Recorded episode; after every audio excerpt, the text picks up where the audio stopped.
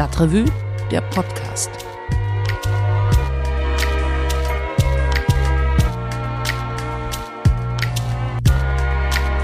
Ja, hallo und herzlich willkommen beim ersten Stadtrevue-Podcast im Jahr 2022. Ich bin Christian Wertschulte und heute geht es bei uns um den einzigen lebenden Kölner CDU-Politiker, dem jemals ein Punksong gewidmet wurde.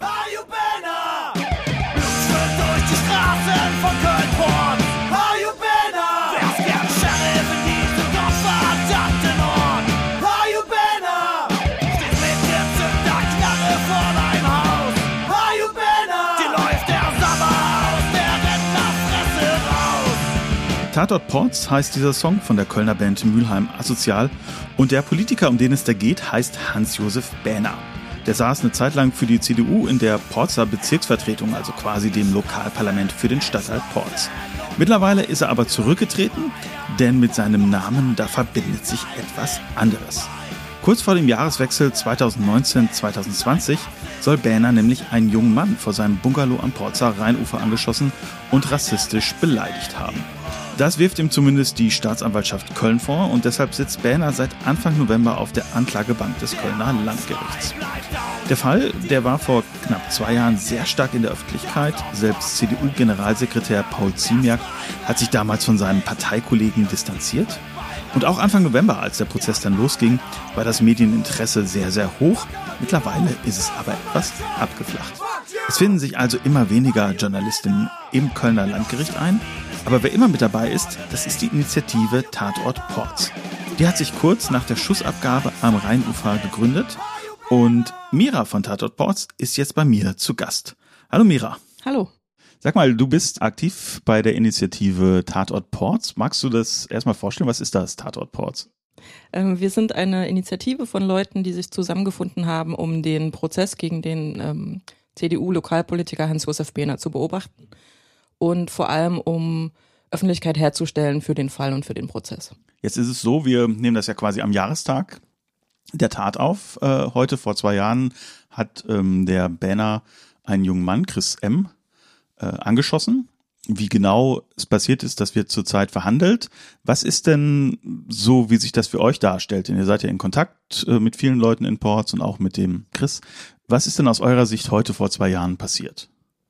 Ähm, genau, also heute vor zwei Jahren, äh, spät am Abend, sind vier Freunde, unter anderem eben Chris ähm, und, und drei Freunde von ihm, äh, in Potz am Ufer, am Rheinufer spazieren gegangen, ähm, sind dort vorbeigekommen an einem Wohnhaus, das ähm, genau dort eben direkt an diesem, an diesem Uferweg ähm, liegt. Die waren zu viert unterwegs, waren wie das halt junge Männer so machen, irgendwie am Labern, chillen, haben ein bisschen Alkohol getrunken, manche von denen und ähm, haben sich wohl für eine kürzere Zeit an diesem Wohnhaus aufgehalten. Wie lange ist ähm, genau ist nicht ganz klar, erinnern sie auch nicht mehr ganz genau. Und ähm, dann kam ein Hund aus dem Haus, Haus gerannt und äh, einer der jungen Männer, Chris, hat äh, diesem Hund irgendwie gesagt, er soll das Maul halten oder so. Also hat irgendwie mit diesem Hund interagiert.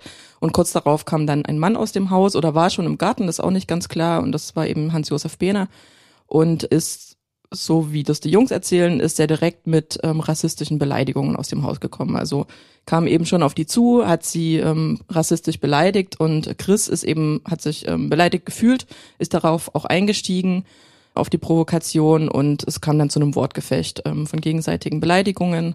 Bähner kam immer weiter, also kam zum, zum Gartentor oder zur Gartenmauer, bis sich die beiden sehr nah gegenüberstanden dann äh, wird noch berichtet, dass Behnert schon eine Waffe in der Hand hatte, also eine, eine kleine Waffe, die er wohl auch auf ähm, Chris gerichtet hatte und hat äh, mit der Waffe versucht, zunächst nach ihm zu schlagen, hat ihn nicht getroffen.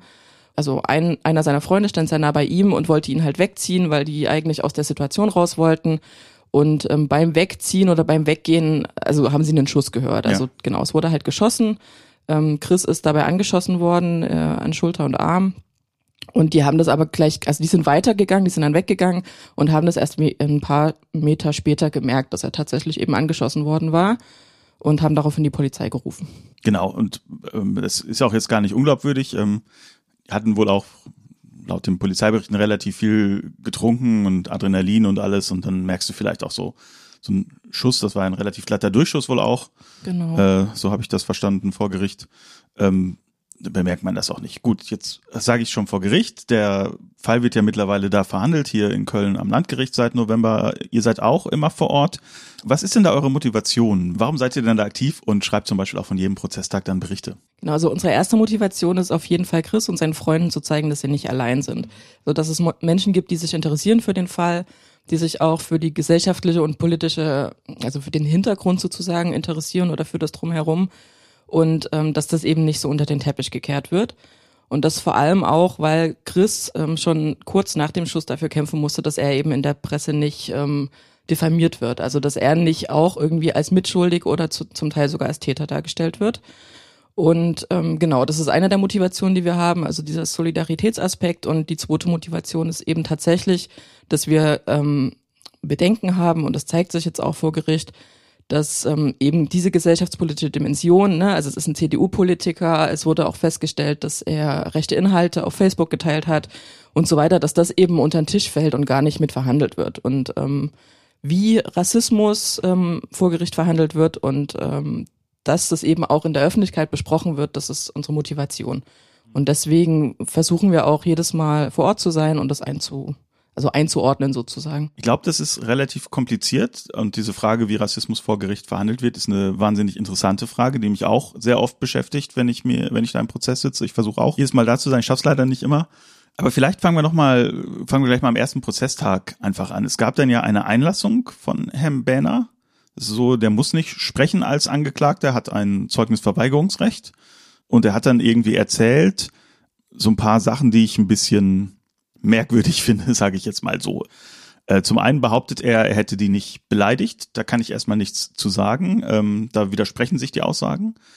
Dann behauptet er aber auch, er hätte nicht wissentlich abgedrückt, sondern der Schuss sei irgendwie gefallen, weil ihm jemand auf den Arm geschlagen hat. Das finde ich komisch.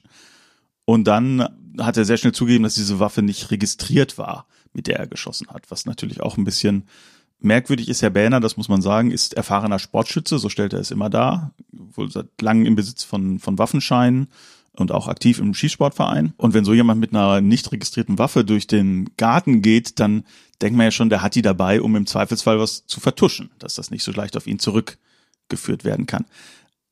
Das wurde verlesen, das hat er bekannt gegeben, nicht selber, sondern über seinen Anwalt am ersten Prozesstag. Wie waren da eure Reaktionen darauf, als ihr das gehört habt? Also wir fanden auch verschiedene Dinge von äh, dieser Einlassung merkwürdig. Die eine Sache war auf jeden Fall auch, dass er so sehr ausführlich das Sportschützentum ähm, hat hervorheben lassen, also dass er sehr viel Erfahrung im Umgang mit Waffen hat, darin auch ähm, andere Leute ausgebildet hat und, und gleichzeitig sagte aber, es war ähm, aus Versehen, er wollte gar nicht schießen. Und das widerspricht sich so ein bisschen, weil er weiß ja sehr genau, was er da tut. Und ähm, genau, das fanden wir merkwürdig. Jetzt im Nachhinein ähm, würden wir sagen, dass das ähm, ein Erklärungsversuch war für das Waffenlager, das in seinem Keller ausgehoben wurde. Ja.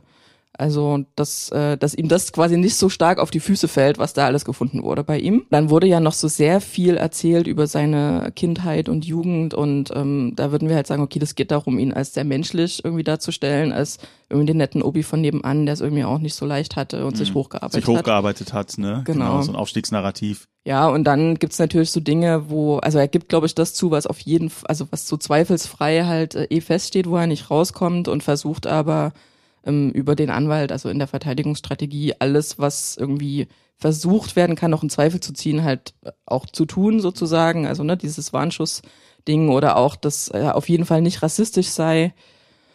Ja, also die, genau, die versuchen halt alles, glaube ich, noch abzuwehren, was eben abzuwehren geht, um auch das Strafmaß am Ende vielleicht zu verringern. Genau, denn das muss man, glaube ich, zur Erklärung dazu sagen, wenn so eine Tat wie, und es, es geht jetzt um, um Körperverletzung in dem Fall, wenn so eine Tat als nachgewiesen rassistisch motiviert gilt, dann wird sie höher bestraft. Das haben die äh, Mitte der Zehnerjahre, glaube ich, eingeführt im Strafgesetzbuch, auch so ein bisschen als Reaktion auf die NSU-Taten. Heiko Maas war das, glaube ich, damals, der da die Initiative hatte. Vielleicht auch eine seiner wenigen sinnvollen Initiativen, als er noch Justizminister war. Ähm, und deswegen versuchen die den quasi jetzt von diesen Rassismusvorwürfen auch ähm, ja, jetzt reinzuwaschen oder, oder streiten die ab, äh, ist vielleicht der bessere Ausdruck. Einfach weil das bedeutet, dass er ein wesentlich geringeres Strafmaß haben würde, wenn es halt eine normale Beleidigung wäre, als wenn es jetzt eine rassistische Beleidigung wäre, weil dann quasi dann auch diese Körperverletzung eventuell als rassistisch motiviert gegolten haben könnte. Ne? Dann würde mich mal interessieren, ähm, die Verhandlung läuft ja jetzt schon ein paar Tage.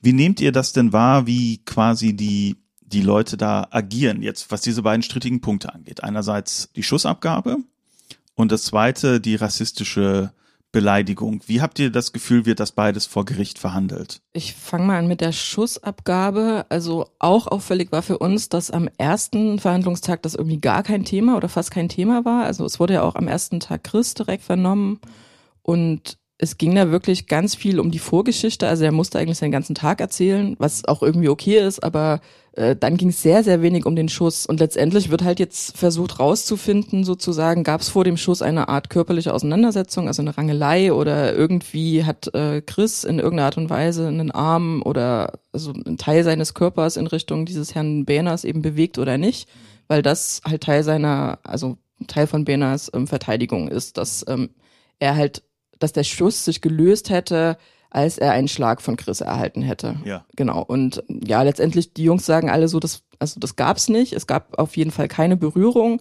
Es gab höchstens ein Aufstützen der Hand auf diese Gartenmauer. Ähm, genau, mehr nicht.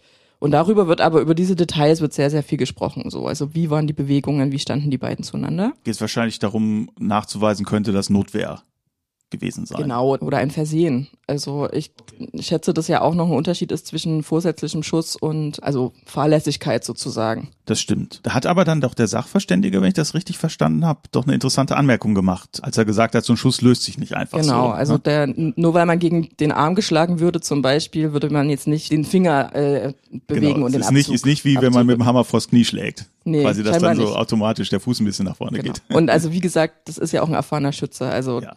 Ich, ich finde es auch nicht so glaubwürdig. Und das andere mit dem Rassismus, wie nehmt ihr das wahr? Also zunächst mal vielleicht das, was, ähm, was die Aussagen vor Gericht sind. Ähm, also die vier Jungs, die sagen alle, der Bena ist aus dem Haus gekommen und hat rassistisch beleidigt. Also dass es quasi damit losging. Die erinnern sich nicht mehr an Details. Also da stehen verschiedene Worte im Raum, die ich jetzt auch nicht gern wiederholen möchte. Aber die waren sich alle so sehr, sehr sicher und das, haben das auch mit äh, Überzeugung rübergebracht, dass es auf jeden Fall darum ging. Also dass, ähm, dass sie sich beleidigt gefühlt haben und die meisten hätten wären halt weitergegangen, weil sie die Auseinandersetzung irgendwie sinnlos fanden und Chris ist halt drauf eingestiegen. Das ist die eine Sache. Also das ist das, was aus meiner Sicht ziemlich gesichert ist auch so. Also die verheddern sich da nicht.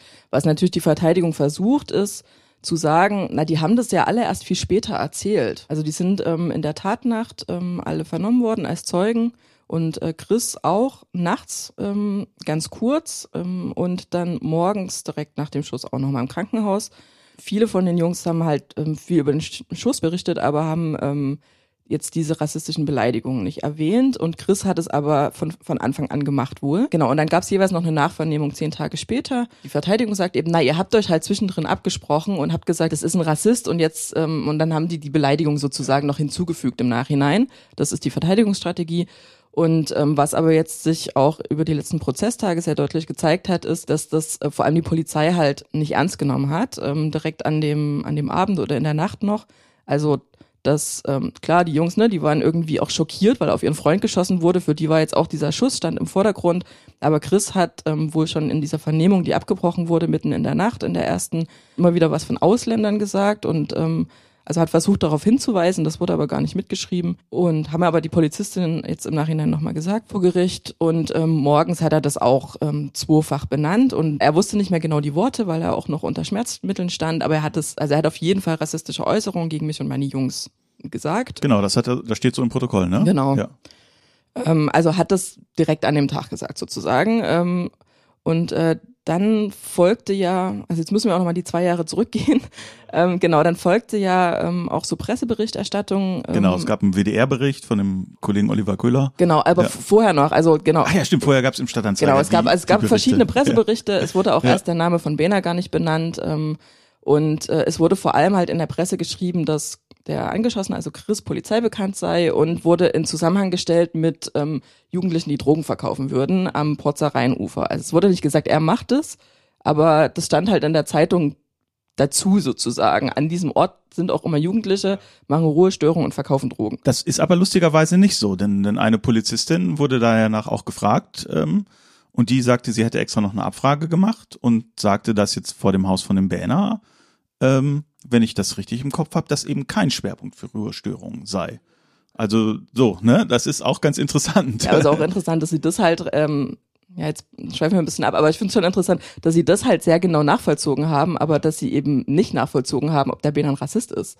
So. Ja, ja. Naja. Oder ob da, ob da rassistische Beleidigungen gefallen sind, ja. Naja, auf jeden Fall kurz nach dem Schuss hat dann Chris, also der hat sich darüber geärgert, wie berichtet wird und dass er also als Angeschossener sozusagen ähm, als Täter dargestellt wird oder auch irgendwie als mitbeteiligt sozusagen mit Schuld und ist zur Presse gegangen. Einmal zum Kölner Stadtanzeiger und hat da was berichtigen lassen und dann gab es eben auch diesen WDR-Bericht, wo er zwar anonymisiert, aber eben drin vorkommt.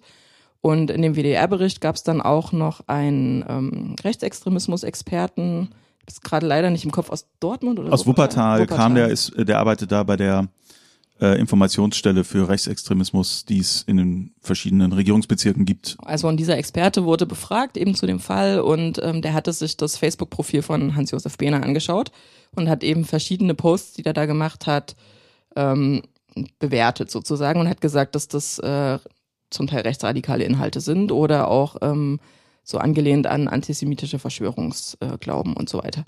Und äh, dieser Bericht wurde am 10. Januar 2020 ausgestrahlt. Und eine der befragten Polizistinnen vor Gericht hat dann gesagt, dann herrschte Thermik in der Polizeistation. ähm, das heißt, ähm, das wurde halt eben auch wahrgenommen auf der Polizeiwache und dann haben die halt angefangen äh, zu rödeln sozusagen und ähm, diese Nachvernehmungen durchzuführen. Und genau, und das ist äh, ganz wichtig und ganz interessant, weil eben die Verteidigung sagt, ihr habt euch das doch selber erst später überlegt, dass das ähm, rassistische Beleidigungen waren. Und ähm, es ist aber so, dass die Polizei eben das letztlich nicht ernst genommen hat, als es geäußert wurde und erst aufgrund von Öffentlichkeit sozusagen und auch von öffentlichen Rückfragen an sie dann angefangen hat, in diese Richtung zu ermitteln. Man darf auch nicht vergessen, das Ganze war tatsächlich auch ähm, so ein mittlerer politischer Skandal. Ähm, das ging nämlich dann über die sozialen Medien sehr hoch, äh, das Thema. Ich kann mich da auch noch gut dran erinnern. Ich hatte das auch, auch direkt wahrgenommen und habe auch relativ schnell rausfinden können, wer das sein muss, der Täter. Einfach durch die Informationen, die in dem ersten Artikel äh, drin waren. Ne? Also es ist klar, irgendjemand mit Waffen, Rentner, Bezirksvertretung Ports und dann wohnhaft am Rheinufer, das kannst du relativ schnell rausfinden, wenn du dich ein bisschen mit der Website der Stadt auskennst, weil das eigentlich alles öffentliche Informationen sind ähm, die auch unsere gewählten Volksvertreter ja abgeben müssen.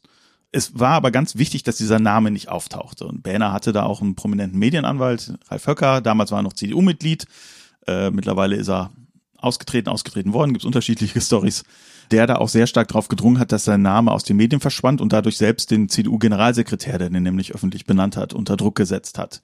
Also es hat eine ziemlich prominente Vorgeschichte, das hat auch für eine Unruhe in der Kölner CDU gesorgt, tatsächlich, äh, wie ich dann im Nachhinein erfahren habe. Und deswegen überrascht mich das umso mehr, dass die Polizei das überhaupt nicht mitgeschnitten hat, weil das jetzt auch bei den Vernehmungen keine, keine Rolle spielte. Aber habt ihr denn das Gefühl, dass das vor Gericht ernst genommen wird? Also, dass der Richter da gut äh, und ordentlich nachfragt? Also, muss das vielleicht kurz erklären. Es gibt den Staatsanwalt, der hat quasi Anklage erhoben. Dann gibt es die Nebenklageanwältin, äh, die den Chris äh, vertritt als Nebenkläger. Dann gibt es die Verteidigung und dann gibt es den Vorsitzenden Richter, der den Prozess führt. Und habt ihr das Gefühl, dass sozusagen deren Verständnis davon hat, was da eigentlich passiert sein könnte, jetzt wenn es um Rassismus geht? Aus meiner Sicht tatsächlich gar nicht, nein. Also was schon gemacht wird, ist, dass eben immer wieder nach diesen rassistischen Äußerungen gefragt wird, aber ähm, zum Beispiel dieses äh, Facebook-Profil, das spielt nicht so eine richtige Rolle und ähm, da gibt's auch nicht so richtig viele Rückfragen dazu. Aber es gab ja auch ähm, gerade beim letzten längeren Prozesstag einen Eklat im Gericht, als ähm, eben die Nebenklageanwältin versucht hat, da bei dem Thema weiter reinzugehen, als der Leiter der Mordkommission da war und ihn, ihm verschiedene Fragen zu seiner Bewertung eben ähm, von diesem Facebook-Profil gestellt hat oder von verschiedenen Aussagen, die da ähm, Behner getätigt oder geliked hat. Und ähm, diese Nachfragen zu sozusagen, ist das rechtsradikal, ist das rechtsextrem, die hat der äh, Richter eben abgewürgt und ähm, dann auch eine Pause gemacht. Und aus unserer Sicht ähm, versteht der nicht, dass das eben die relevanten Fragen sind und dass es schon wichtig ist zu wissen, mit welcher politischen Einstellung oder mit, mit welchem Weltbild sozusagen dieser Herr Behner unterwegs ist. Und dass das eben gerade schon dazu führen kann, dass er dann, naja, dass das Feindbild sozusagen gesehen hat in den jungen Leuten, ähm, dass er auch so schon eh im Kopf hat. es, ist, es sind ja zwei Sachen. Es ist ja tatsächlich nicht illegal, ein rechtes Weltbild zu haben. Egal wie gut oder schlecht man das findet, aber es ist tatsächlich jetzt erstmal so, sondern er muss ja konkret rausfinden, ist diese Tat rassistisch motiviert gewesen. Und dann, ähm, wenn ich das, dich jetzt richtig verstehe, habt ihr den Eindruck, dass er sozusagen da nicht genau nachfragt, was jetzt diese Motivation angeht, sondern er sagt, rassistisch ist eigentlich nur, wenn da auch die entsprechenden Beleidigungen gefallen sind. Ja, genau. Es geht viel um die Beleidigungen und es geht auch viel darum, wie gut Bena jetzt gesehen hat, auf wen er da schießt oder nicht. Ne, was irgendwie auch so kritisch ist, weil, also welche Laternen standen da? Und das ist auch vollkommen unwichtig, weil die das, äh, sorry, dass ich dich da jetzt so abwürge, aber die, die machen das ja mit Hilfe von Fotos. Ähm, jetzt wissen wir aber alle, dass eine Kamera nicht so sieht wie das menschliche Auge. Also ich kann ja, wenn ich im Dunkeln durch den Flur gehe, äh, kann ich ja nach zehn Sekunden durchaus schemenhaft wahrnehmen, äh, wo ist jetzt eine Tür, wo ist vielleicht eine Garderobe. Wenn ich da aber mit meiner Kamera ein Foto mache, dann sehe ich einfach nur schwarz. Also weil das menschliche Auge einfach anders funktioniert. Also wie, wie soll man das rekonstruieren im Gericht, was Berner gesehen hat und was nicht? Das ist ja einfach eine epistemologisch unsinnige Art, wie da vorgegangen ja, voll, wird. aber Ja. wir finden halt die Frage schon falsch. Also es geht ja nicht darum, ob er jetzt äh, erkannt hat, dass zum Beispiel Chris irgendwie polnische Eltern hat oder so, sondern ähm, wenn der mit diesem mit diesem ähm, Feindbild, da hängen immer Jugendliche irgendwie rum an diesem Porzer Ufer, die ähm, einen Migrationshintergrund oder was haben. Wenn der damit rauskommt, dann ist es erstmal egal, was der sieht, sondern wenn er das im Kopf hat und das für ihn quasi schon ähm, als naja als Problem dasteht, dann ähm, mag, also kann es halt sein, dass er deswegen schneller abdrückt, äh, ähm, egal ob das jetzt passt oder nicht sozusagen und ob er genau gesehen hat, welchen Hautton der eine hatte oder so. Es geht halt sehr viel um dieses, was hat er gesehen und was hat er gehört und konnte der die jetzt genau richtig einordnen, wo die her sind oder nicht. Und wir finden, das ist die falsche Frage. Also es gibt ja eh strukturelle Probleme so. Also und ich glaube, das, was weder wir erwarten noch was man insgesamt erwarten kann, ist, dass Rassismus über Gerichte komplett aufgeklärt wird oder dass, ähm, wenn jetzt Bena verurteilt wird und auch wegen Rassismus verurteilt wird, dass dann der Rassismus weg ist. Das stimmt ja nicht. Nee. genau, also es kann schon sein, dass das, was du gerade erklärt hast, so, ne, dass, ähm, ja, also dass die Fragen so gestellt werden, dass sie eben juristisch auch vielleicht als, als Ja oder Nein beantwortet werden können. Aber eben unser Ansatz ist ja gerade auch die Fragen zu stellen, die darüber hinausgehen. Und das ist klar, dass so eine Gerichtsverhandlung da auch einfach ihre Grenzen hat sozusagen. Und vielleicht sogar schädlich ist. Also wenn wir uns nochmal angucken, wie Chris behandelt worden ist an dem ersten Prozesstag, das war schon von außen, also ich konnte mir das wirklich kaum angucken. Das hat wehgetan, wie mit dem, also wie mit dem Mann, der angeschossen worden ist, umgegangen worden ist vor Gericht. Ja, der wurde fünf Stunden verhört und wurde vor allem von der Verteidigung wirklich auch gegrillt. Also nur mal um Detail zu nennen. Ähm, der Chris hat jetzt, glaube ich, nicht immer die einfachste Bildungskarriere hinter sich gehabt. Äh, irgendwie eine Ausbildung lange gebraucht, um eine zu finden und arbeitet jetzt im Sicherheitsgewerbe. Und das wird ihm aber jetzt gerade total vorgehalten von der Verteidigung, weil die Verteidigung dann sagt, ja Mensch, der sagt doch an, er sei hier quasi ähm, traumatisiert worden durch die Schüsse. Wie kann der denn jetzt im Sicherheitsgewerbe arbeiten, wo er ständig in Konflikte und persönliche gerät? Und wo ich auch gedacht habe, was ist das für eine komische Art, äh, darüber zu urteilen, so als, als könnte man, könnten sich alle Menschen ihre Jobs aussuchen. Das ist so ganz interessant, da herrscht so ein ganz komisches Menschenbild vor. Irgendwie, wo man Leuten ständig irgendwie versucht, ihre Entscheidungen als inkohärent äh, vorzuwerfen und dann darauf sagt, deswegen kann es bestimmte psychologische Effekte nicht geben. Das ist doch totaler Quatsch. Natürlich kann jemand, der traumatisiert ist, trotzdem im Sicherheitsgewerbe arbeiten, einfach weil er halt Geld verdienen muss. Ja, ich denke dann immer, das ist auch eine etwas merkwürdige Welt, in, mit der Juristen manchmal urteilen, äh, weil es dann nur darum geht, hat die Person jetzt XY gemacht, anstatt sich irgendwelche Zusammenhänge äh, zu fragen. Ja, total. Also es war ja schon so, dass ähm, die Anwälte Günal und Krösing von, von Behner, dass die Chris und auch seine Freunde, aber bei Chris fand es am, am, am härtesten, am krassesten, dass sie die herabgewürdigt haben. Also die haben die nicht nur sozusagen verteidigend unter Druck gesetzt und versucht, äh, so Details rauszukitzeln oder so, sondern die haben versucht, den Sachen in den Mund zu legen und haben sie wirklich von oben herab und, und arrogant behandelt. Und also es gab ja nichts, was irgendwie darauf hingedeutet hätte, dass dass Bena eine Reue zeigt oder dass ihm das leid tut, dass er den, den Jungen angeschossen hat, sondern ähm, es war wirklich eher so, und das hat ähm, Günal am, am Tag dann dem WDR, glaube ich, sogar so gesagt, dass sein Mandant das Opfer sei. Und so Chris ist halt auch wohl so rausgegangen aus, aus, diesem, aus dieser Zeugenvernehmung und hat gesagt, so, ich habe mich gefühlt, als wäre ich hier der Täter. Das zeigt ja schon, wie, wie problematisch so Gerichtsprozesse gerade eben für, für Opfer sein können. und auch eben in diesem Fall wieder waren. Jetzt ist es so, der Prozess wird ja noch ein bisschen laufen. Rechnet ihr damit, dass es zu einer Verurteilung kommt vom Banner? Wie, wie nehmt ihr das wahr und, und wie, wie würde es dann weitergehen mit der Initiative? Ja. Also wir rechnen auf jeden Fall damit, dass er verurteilt wird. Also was ja klar ist, er hat geschossen, ähm, er hat beleidigt und er hat vor allem auch äh, Waffen gehabt, die er illegal besessen hat. So, das sind ja keine Kleinigkeiten. Ich glaube, die große Frage, um die sich drehen wird, ist ähm, einerseits ähm, wird er auch verurteilt mit dem Motiv Rassismus und wird es wie eine Auseinandersetzung gewertet, also wird Chris eine Teilschuld sozusagen äh, an der Auseinandersetzung gegeben oder eben nicht. Ich glaube, das sind die zwei großen Fragen gerichtlich. Ich habe das ja gerade schon ein bisschen angedeutet, wir rechnen auch nicht damit, dass Rassismus adäquat aufgearbeitet wird in einem Urteil. Und das ist dann natürlich unsere Rolle, das auch nochmal neu einzuordnen und ähm, vor allem auch Verbindungslinien zu ziehen. Also es ist ja nicht der erste Prozess, der läuft zum Thema Rassismus oder irgendwie Gewalttaten, bei denen Rassismus relevant ist. So, das ist die eine Sache, also Verbindungslinien eben zu ziehen. Ähm, wir haben jetzt wenig über die Polizei gesprochen, aber das ist auch ein Thema, so wie ist die Polizei mit dem Thema Rassismus umgegangen und wie wenig wissen die eigentlich ähm, viele, viele Jahre nach dem Auffliegen des NSU, wo es ja auch in Köln Anschläge gab und wo die ja auch sich mehr als schlecht angestellt haben sozusagen. Ähm, warum hat sich da scheinbar nichts getan? Warum wissen die nicht mehr? Warum können die das nicht besser einordnen? Und warum ist es immer noch nur Öffentlichkeit, die sie dazu bringt, dazu zu ermitteln und eben nicht das, also die Problemlage an sich? Ja, das ist schön, dass du das nochmal ansprichst. Ich glaube auch, das ist äh, vermutlich eine Sache, die, ähm, wo ich mir auch nicht sicher bin, ob das überhaupt durch den Prozess entstanden gekommen kann. Aber ich hatte sehr oft tatsächlich diesen Begriff des institutionellen Rassismus ähm, im Kopf, der ja, ähm, wenn ich das richtig verstehe, entstanden ist in Großbritannien vor allem ähm, durch den Fall von Stephen Lawrence, ähm, schwarzer Teenager, der umgebracht wurde wo die Polizei sehr lange auch ein rassistisches Motiv ausgeschlossen hat und entsprechende Zeugen nicht befragt hat.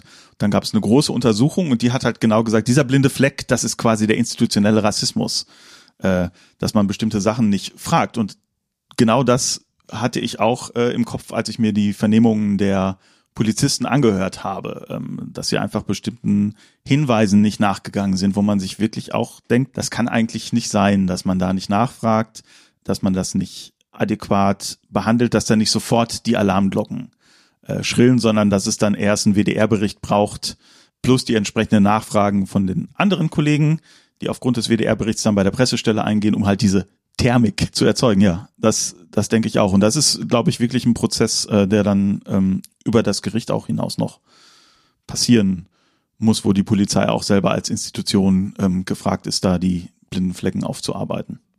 Mira, ich bedanke mich ganz herzlich dass du dir die Zeit genommen hast. Ähm, und wir sprechen sicher auch wieder, wenn der Prozess vorbei ist, äh, ob dann hier im Podcast oder für die Stadtrevue. Vielen lieben Dank. Sehr, sehr gerne. Danke für die Einladung. Ja, wer mehr dazu wissen will, Tatort Ports ist aktiv auf Twitter und auf Instagram und natürlich begleiten wir den Prozess auch in der Stadtrevue. Wenn ihr diese Arbeit unterstützen wollt, auf stadtrevue.de slash support könnt ihr das tun. Am meisten helft ihr uns aber, wenn ihr die Stadtrevue kauft, verschenkt oder sogar abonniert. Und äh, ich glaube, das lohnt sich auch. In der aktuellen Ausgabe haben wir nämlich neben den Texten zu Hans-Josef Bähner auch noch das Thema Kölner Kolonialvergangenheit behandelt und wir haben sogar ein kleines Literaturspecial für euch. Auf jeden Fall genug Lesestoff, bis dann die nächste Ausgabe des Stadtrevue Podcasts erscheint. Das ist Anfang Februar. Bis dahin und bleibt gesund.